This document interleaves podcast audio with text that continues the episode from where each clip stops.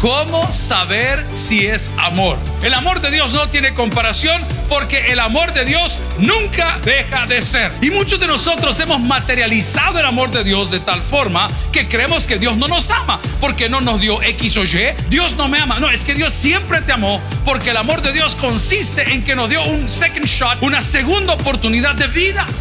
Bienvenidos al podcast de Toby Jr. Amor es sacrificio. Jesús demostró su amor por los sacrificios que hizo. El amor de Dios nunca deja de ser. Continúa con nosotros y escucha cómo saber si es amor. Muchas personas sufrimos y hemos sufrido a lo largo de la vida porque hemos confundido el amor de Dios con el amor de los hombres. Y la Biblia, si vamos a citarle de una manera tácita, dice que no hay mayor amor que aquel que pone su vida por el otro. Solo con eso le puedo explicar que lo que sentimos muchas veces no es amor. Primera Corintios 13, versículos del 1 en adelante, escrita por el apóstol Pablo en una ciudad un poco atribulada, llena de muchas costumbres, habían muchos atractivos carnales. El atractivo principal de esa específica ciudad, porque era una ciudad portuaria, o sea que había muchos marineros, no vamos a hablar de los piratas de aquella época, es que existía un prostíbulo muy mencionado en la historia con más de mil personas que ahí laboraban. Existía en aquella época un culto a la diosa Diana que tenía que ver con el placer sexual, de donde nosotros hemos aprendido que ese árbol frondoso y esa figura, dijo esa figura que se utiliza hoy para hablar de otras cosas que nosotros adoramos, tenía lugar en ese específico tiempo y momento.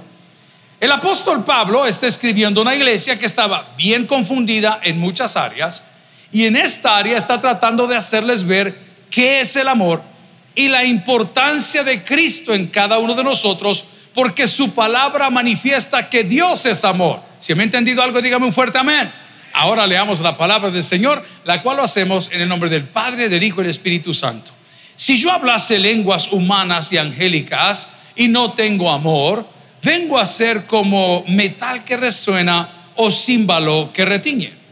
Dice su palabra, y si tuviese profecía y entendiese todos los misterios y toda ciencia y tuviese toda la fe de tal manera que trasladase los montes y no tengo amor, que dice la Biblia, Oremos al Señor. Padre, gracias porque hoy queremos conocer cualidades y características del amor de Dios para así aprender a diferenciar el amor de los hombres contra el tuyo. En Cristo Jesús lo pedimos todo y la iglesia dice amén. Pueden sentarse amigos y hermanos. Sean bienvenidos a la casa del Señor. Feliz día del amor y la amistad para el día de mañana. Verá qué curioso que mi hijo menor nació en el día del amor y la amistad. Es curioso. Y la suegra en el día 31. Ajá. Pero vamos al punto. Amigos y hermanos, el amor de Dios no tiene comparación. Dígalo conmigo, el amor de Dios no tiene comparación. En primer lugar, el amor de Dios no tiene comparación porque el amor de Dios nunca deja de ser. Repítalo por favor, el amor de Dios nunca deja de ser. El amor para nosotros los viejos se transforma en costumbre. Ya no es amor, es costumbre o sentido de pertenencia. De tal manera que algunas personas dicen, ay no, el día que Él se muera, yo me caso otra vez. No, el día que Él se muera, yo también me muero. Porque el amor de los hombres llega a ser hasta codependencia, llega a ser hasta enfermizo. Yo admiro a las personas que se aman, pues qué bueno por las personas que se aman, pero yo creo que no es normal que una persona que se ama esto todo el día de la mano y caminan a todos lados y cuando van al baño de lejito se agarran pero no se sueltan. Eso no es normal, esa es obsesión, hermano. Amor es sacrificio. Dígalo conmigo, amor es sacrificio. Y la primera cosa que quiero mencionar, cualidad o característica del amor de Dios, es que el amor de Dios es espiritual. El amor de Dios es, y me dirá, ay pastor, pero ¿qué tiene que ver que sea espiritual o físico? que los pastores y los líderes religiosos o los expositores de la palabra o los estudiosos de la misma o los que no estudiamos y queremos predicar, hemos querido transformar el amor de Dios a lo material, de tal forma que decimos, Dios a quien ama bendice, lo cual es correcto. Pero el amor de Dios no es físico en sí, es espiritual en el sentido que el hecho que Dios me ame no significa que me va a dar todo lo que le pida. Hay coritos que nos motivan y nos gusta mucho cuando dice, tengo un Dios que todo lo puede y me da. está bien, está bonito. O sea, si es un corito de fe, pero teológicamente es una aberración. Porque a mis hijos no les doy todo lo que piden. Jamás terminarían de pedir. Hay momentos que usted tiene que pararles el carro y decirle, mira, hasta aquí no llego yo. Voy a comparar a su mascota favorita. Yo tengo un perrito en casa y este perrito, si yo le sigo dando de comer, le garantizo que a las 4 de la tarde está muerto de un infarto, porque él no para de masticar. Imagínense que es tan travieso ese chucho desgraciado. Chucho en El Salvador es perro, para los que es otra malcadeza. Imagínense que ese perro es tan desgraciado que ha aprendido a comer minuta. Por el amor de Dios, enséñeme un perro que coma minuta. El mío come minuta. No, ese perro es, raro. Mi perro come pescado. Hasta toma sopita marucha. Imagínense. Ahí se va a morir.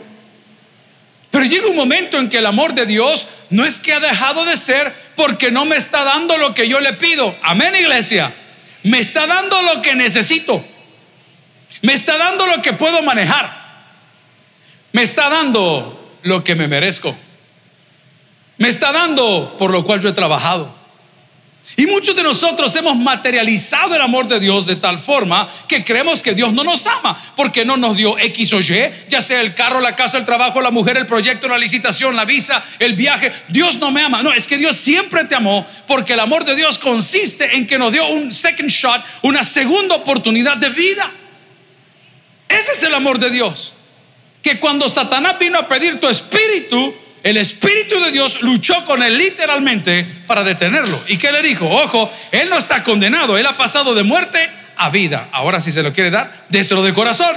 Fíjese bien, el regalo más grande que nosotros tenemos entonces no es el regalo físico, no son los carros. Yo estaba hablando con mi hermano, mi hermano menor.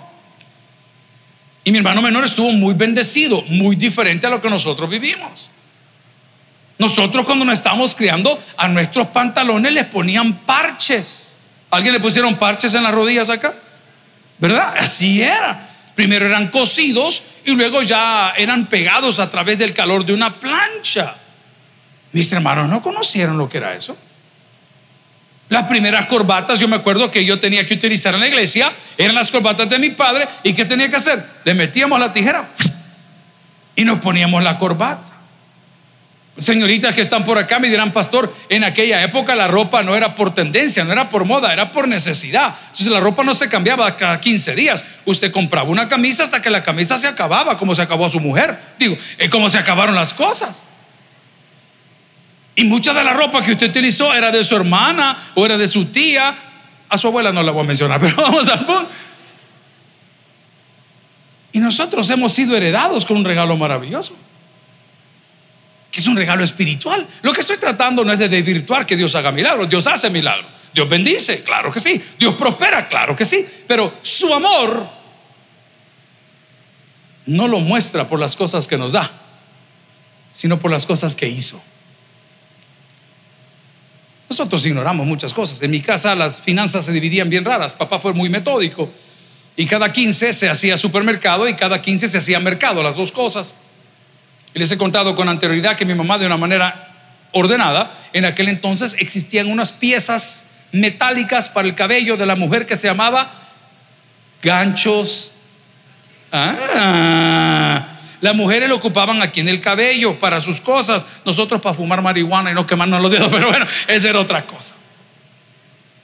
Y los benditos ganchos andinos, ella agarraba el dinero que papá le daba y lo dividía y decía 105 pesos colones para el mercado y le ponía una cosa.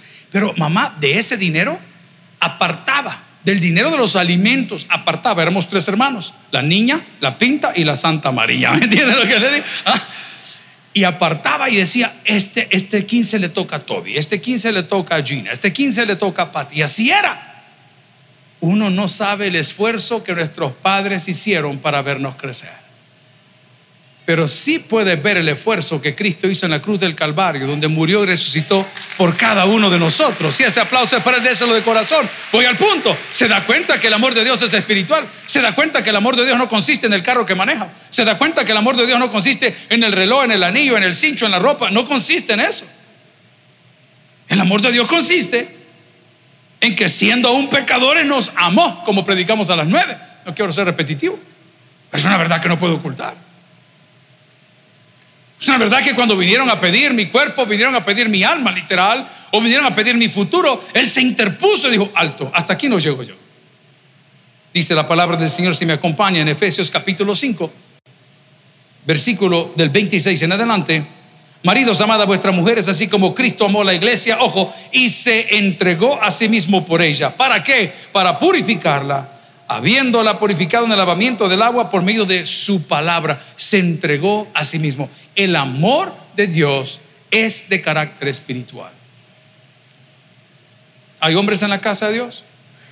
Voy a volver a preguntar porque están escasos. ¿Hay hombres en la casa de Dios? Ok, interprete esta pregunta, por favor. No lo quiero meter en problemas. En algún momento de su vida tuvo o conoció una persona que quería amarlo, pero, pero usted no podía amarlo. esa persona quería amarlo. ¿Y qué hacían? Lo llenaban de detalles, cosas. Decía mi papá, chunches. Y comenzaban por un café, luego venía un arreglo de rosas y luego los hombres de hoy que son un poquito más Ajá, Foxy. Para poder conquistar a la tóxica, le mandan 12 docenas de rosas y le mandan un oso hecho de rosas y luego le mandan una cartera de 5 mil pesos y luego le mandan un par de zapatos de los que le gustan y luego le manda el perfume y la fragancia que quiere y luego le manda un boleto aéreo y comienza y viene y, y, la muchachita, la señora, no importa la edad, que dice, ay, ese hombre, ¿cómo te quiere? Le dice la suegra, pero dar vuelta, mamá, dígale usted. ¿Alguien entiende de verbo o quiere que se los explique? ¿O está demasiado fuerte hoy? Es la realidad. Es la realidad. Lamentablemente cuando los agarran, cuando no es dinero, honesto justo, o cuando ya se subió en la rueda de caballitos, ¿dónde están las rosas? ¿Dónde están las carteras de 5 mil pesos? ¿Dónde están los viajes? ¿Dónde están los paseos en globo? ¿Dónde están las botellas de vino? Por eso yo sugiero, recomiendo, que nos quedemos con el amor de Dios, porque lo dije al principio, el amor de Dios nunca deja de ser. De tal manera que dice que las profecías se van a acabar y que las cosas van a cambiar, pero Él siempre estará ahí. ¿Qué pretenden esta tarde? ¿Confrontarle? No, solamente plantearle que si es amor, no tiene nada que ver con los detalles que te dan. ¿Hay mujeres en la casa de Dios? Creo que hablamos el idioma. Usted sabe que cuando uno de hombre pone sus ojos en el lugar ajeno, no lo hace por cómo cocina, no lo hace por cómo le prepara la ropa, Simplemente lo hacemos por cómo nos hace sentir. Atención. Pero esas cosas pasan. Y decía mi papá, y perdona esta palabra porque no es mía, pero él lo utilizaba y la voy a utilizar hoy, decía, la mujer más maje se queda con el marido. Déjelo que vaya a retosar, hombre. Déjelo, él va a pagar su pecado, no se preocupe. Y aquí nadie se va sin pagar la cuenta, hermano. Pero usted está con aquella cosa, es que él está enamorado. No, él no está enamorado, él está ilusionado. Porque el enemigo, lo llama la Biblia, no lo digo yo, es el padre de toda mentira. El problema es que cuando no nos predicamos estas cosas, usted y yo nos ilusionamos por las personas equivocadas o por el estilo de vida equivocado. Y cuando estamos ilusionados, por este lado, ilusionados, estamos decepcionados de Dios. Entonces me voy de la iglesia, me voy del ministerio, me voy de mi llamado, me voy de mi casa, me voy de mi trabajo, porque aquí me han ilusionado. Yo tengo estos muchachos, ¿cómo les digo yo? ¿Cómo se los digo? Y no quieren entender. Pastor, eh, mire, hasta aquí llego, voy a llegar hasta el 15 porque me hacer un buen trabajo. Qué bueno, hijo. ¿Y dónde vas a trabajar? Ah, en esta empresa. ¿Y cuánto te van a pagar? Es que me pagan como 60, 70 pesos más. Qué bueno, hijo. ¿Y a qué distancia te queda la empresa? Ah, eso sí, tengo que salir una hora antes, pastor, porque tengo que tomar ya dos buses, ok. Entonces, una hora antes y una hora después para llegar, ¿cuántas horas has quemado tu día? Son dos. ¿Y cuánto vas a quemar en buses? 37 pesos. ¿Y cuánto es el aumento? 60. Las posibilidades que te roben el teléfono en el camino, ¿cuáles son? ¿Y los zapatos que vas a gastar? ¿Y el tiempo que no vas a dormir? Entonces te pregunto, ¿es ganancia o qué? No, claro, pero te ilusionaron por acá. Satanás es el padre de toda mentira. Y Él te ilusiona y me ilusiona. Y nos dice, no, abandona el amor de Dios, porque ese amor, no, hombre, ese amor no sirve. El amor que sirve es el que puedes medir. ¿ah? Y esto es lo que yo quiero. Estaba cenando con un par de amigos y me gustó mucho porque son novios, ¿no? Y están a punto de casarse. Pero la chica le dijo, yo quiero que este año me des mi anillo.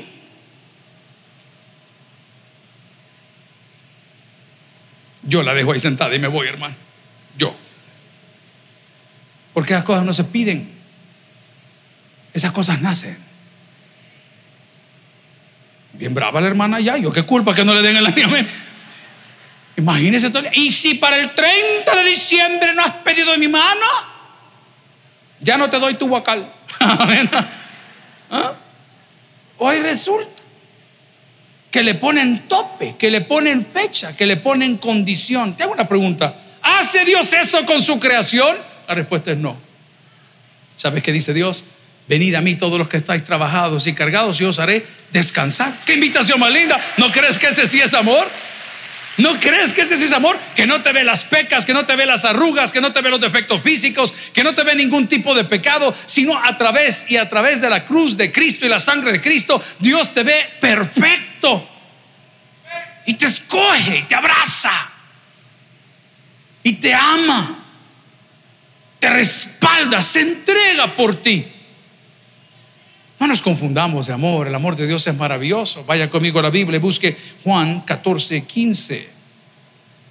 El amor de Dios, el amor de Dios es voluntario. Por eso le hablaba de las personas que exigimos, mira, ¿y qué me vas a dar el 14? La carta de divorcio, el día.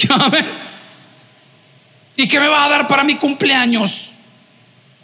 ¿Y qué me vas a dar para nuestro aniversario? No, no, no. El amor de Dios es voluntario. A mí me encantaba, estaba yo muy joven, no estaba todavía ni comprometido, ni casado, ni con hijos. Pero a mí me emocionaba cuando venían esas fechas especiales y los regalos hoy han cambiado. Ahora me encanta, todo es personalizado. Usted puede mandar a hacer una camisa con la foto del hombre, ahí le pone I love you forever and ever and ever, ¿verdad? Y, le pone una taza y le pone los cuernos y personalizado todo bien bonito. Pero cuando en esa época nuestra que estábamos creciendo, eh, uno ahorraba para ir a regalar algo porque es voluntario. El amor de Dios es voluntario. No se impone. Ahí es donde chocamos, y lo repito, con los religiosos que quieren imponer y, prohibir. No, hermano, el amor de Dios no se impone, es voluntario. Él aparece en el corazón suyo y de repente su corazón conecta con el corazón de él, hablando en términos humanos. Y usted, como dijo el apóstol Pablo en el Nuevo Testamento, tiene todo por basura por el amor que siente parte de Dios. Y han habido parejas que no lo recomiendo, que han tenido problemas porque el hombre o la chica le dice, o tomas una decisión con tu ministerio, tu iglesia o con Dios, o te quedas conmigo. La mayoría de ellos se quedan con la mujer porque no conocen el amor de Dios. El amor de Dios no solamente te va a respaldar, sino te va a dar la capacidad para lidiar con un demonio de ese tipo. ¿Qué dice la palabra en Juan 14, 15? Si me amáis, ¿qué dice la palabra? Es voluntario. Es voluntario. No es obligación. No se te impone como la religión y que tiene. El otro día invitaron a una persona de esta iglesia, específicamente a un caballero, a participar en una boda de otra corriente de la fe, pongámoslo así. Y le dijeron, usted va a llevar la lectura de la Biblia en la ceremonia. Y el tipo encantado, es un privilegio pues. Y de repente cuando llegó a la cita con la pareja y con el encargado de la parroquia, le dijeron, usted no puede llevar la lectura. ¿Y por qué no puede llevar la lectura? Porque usted no es bautizado, le dijeron. Así que se tiene que bautizar. Te vino a preguntarme, pastor, ¿qué debo de hacer? Convertite, le dije yo. Pero en sapo. Mira, le digo, yo, yo como hombre te puedo dar un consejo para llevar la fiesta en paz, pero como pastor te tengo que decir la verdad. El amor de Dios es voluntario. ¿Se ha fijado usted que por los últimos cuatro años yo nunca salgo a las diezmos y ofrendas? siempre digo espacio a mis colaboradores y amigos y compañeros, es que eso es voluntario, hermano. Eso es voluntario, eso, eso nace aquí, mire. Cuando usted viene, cuando usted ve, cuando se da cuenta, eso le nace a usted. Esta mañana he recibido un niño que se llama Mateo. Viene de Santiago Texacuangos. Allá. Y vino con su abuelita. Porque su mamá lo dejó tirado. Y estudia en el colegio de Santiago Texacuangos. Y sabe que viene esa criatura. En su cumpleaños, el día de hoy. A pagar sus votos yo esta parte de la Biblia jamás me lo voy a mencionar porque es una costumbre. Es algo que aparece, es una costumbre. Y viene la criatura y dice, hola, me llamo Mateo. Y cuando la abuelita llega por ahí atrás y, lo presenta, le digo, tenía unas Biblias para niños, se la dediqué, le digo, Mateo, feliz cumpleaños. ¿Puedes leer? ¿Sí? ¿Qué dice aquí? Feliz cumpleaños, Mateo, Toby Junior, no sé qué, no sé cuánto. Y tan pronto la abuelita se le queda viendo al pastor Jorge y le dice, pastor, usted podría ser el papá de esta criatura. Le digo, amén y el bicho automáticamente se, se baja la mascarilla. Y dice la abuelita, no está tan feo, le digo, imagínense. El amor de Dios es voluntario. No pida que le amen. Tranquilo. Deje que lo amen. Como estaba insistiendo últimamente, déjese encontrar, hombre. Déjese encontrar, hombre. Ande usted tranquilo. Dice la palabra del Señor una vez más en Juan capítulo 14, versículo 15. Si me amáis, que dice la Biblia, guardad mis mandamientos. ¿Sabe qué sucede cuando guardamos sus mandamientos? Hombre, se activa, voy a usar palabras no mías, la atmósfera. Se activa su entorno. ¿Y de qué, pastor? De bendición. No. De ángeles protectores. Y cuando uno está a punto de cometer ahí un su errorcito, le aparece uno y dice, mira, refresh, refresh. Abrir los ojos, calmate, no vas por aquí, vas por allá, calmate. Ahí comienza el Señor a obrar, porque si me amáis, guardad mis mandamientos. ¿Y para qué fueron escritos los mandamientos? Sino para nuestro beneficio. ¿Acaso Dios necesita los mandamientos para probar que Él es Dios? No. Él es Dios. Pero ¿para qué son los mandamientos? Para nuestro beneficio. Un día de estos no pude dormir mucho no podía considerar el sueño y le preguntaba, Señor, decime dónde la estoy regando, además de lo que ya sabes. Y él, como habla bien rápido, me dijo, en la libra de chicharrones que te acabas de hartar, con una tortilla y un montón de limón y la gran gaseosa con hielo, a las 11 de la noche viendo café con aroma de mujer. Vea que Dios habla claro. ¿Y para qué le preguntas necesidades? ¿Y para qué le preguntas necesidades? ¿Y yo qué he hecho para merecer esto? Naciste en pecado. Fácil. Fácil. Y dice la Biblia que la paga del pecado es. Sí, pero como te dijeron que el amor de Dios es que te dé cosas, eso califica como prostitución espiritual. Porque si no te pagan no hay adoración. Prostitución espiritual. Pero nos han enseñado unas cosas que no están en este libro, que de repente a mí, a mí, yo no lo produzco, a mí me deprimen. Porque me siento mal, porque digo, Señor, no me vas a recibir, Señor, qué regada, Señor, qué triste. Pero cuando recuerdo que el amor de Dios nunca deja de ser. Y cuando recuerdo que el amor de Dios es voluntario, o sea, que yo no me lo gané por hacer una razoncita. Yo no me lo gané por venir al cultito. Yo no me lo gané por poner una ofrendita. Fue un regalo de parte de Dios por medio de Cristo. Y ese regalo tenía mi nombre. Y ese regalo no me lo pueden arrebatar. Y ese regalo no me lo pueden quitar ni me pueden privar del gozo de mi salvación. Me doy cuenta que el amor que vale la pena en mi vida es el amor de Dios. La palabra del Señor, si me acompaña, por favor, en primera de Juan capítulo 4, versículo 11, nos dice que el amor de Dios es incondicional. Tú, ay, picarones, la misma de Ah, hasta el coro estaba bien. El amor de Dios es incondicional. Te voy a contar algo antes de leer el texto. Véame para acá. Estaba platicando con personas, los accidentes suceden. Las desgracias suceden, unas las buscamos, otras pues suceden.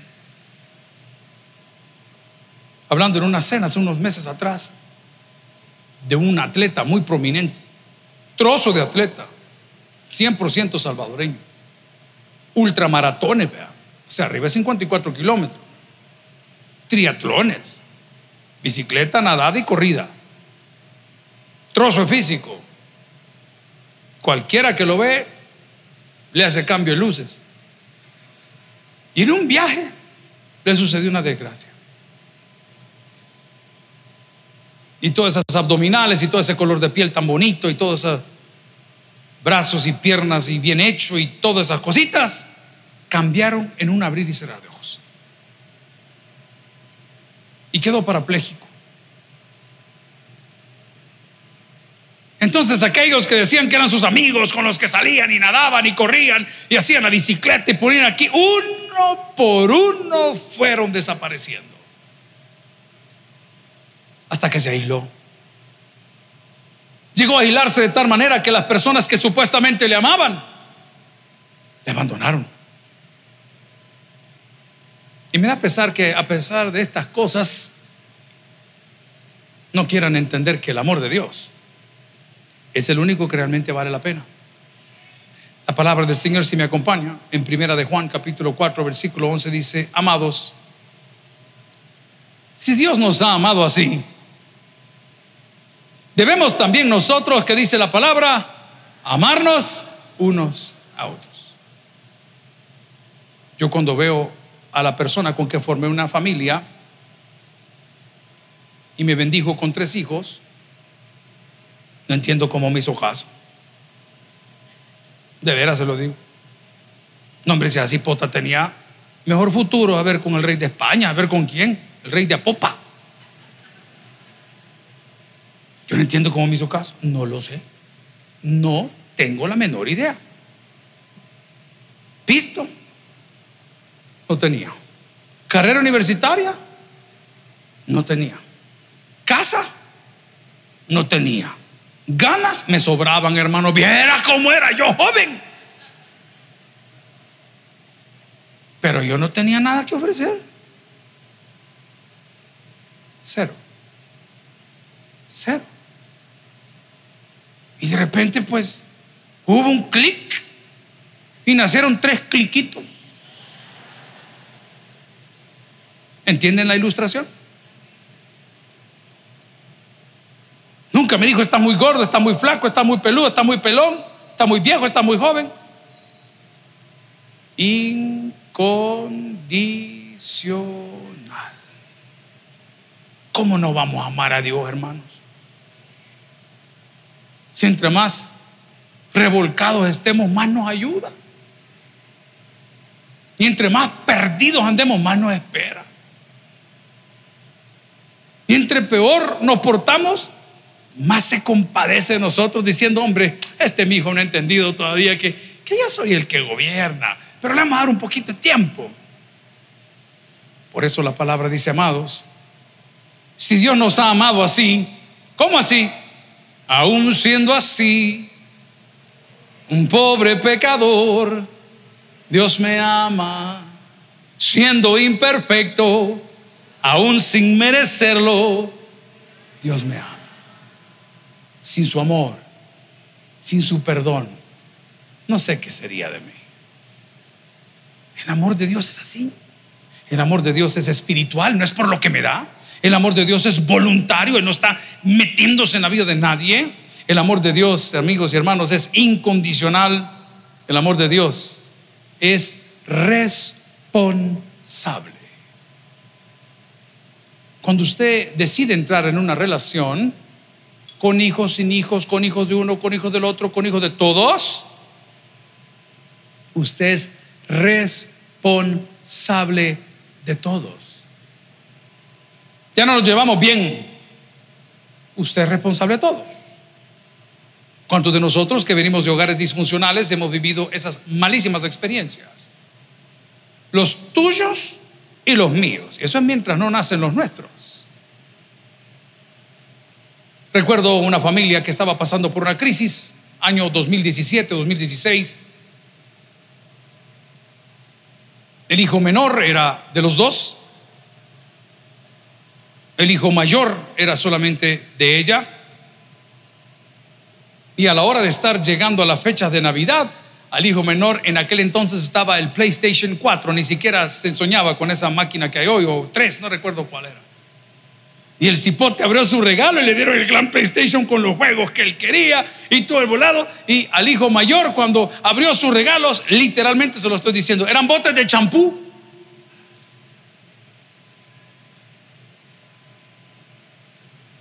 Se lo puedo contar porque yo lo viví. Es difícil, hermano.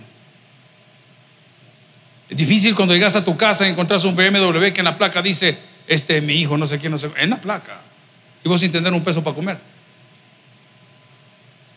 Por eso sé que no es amor.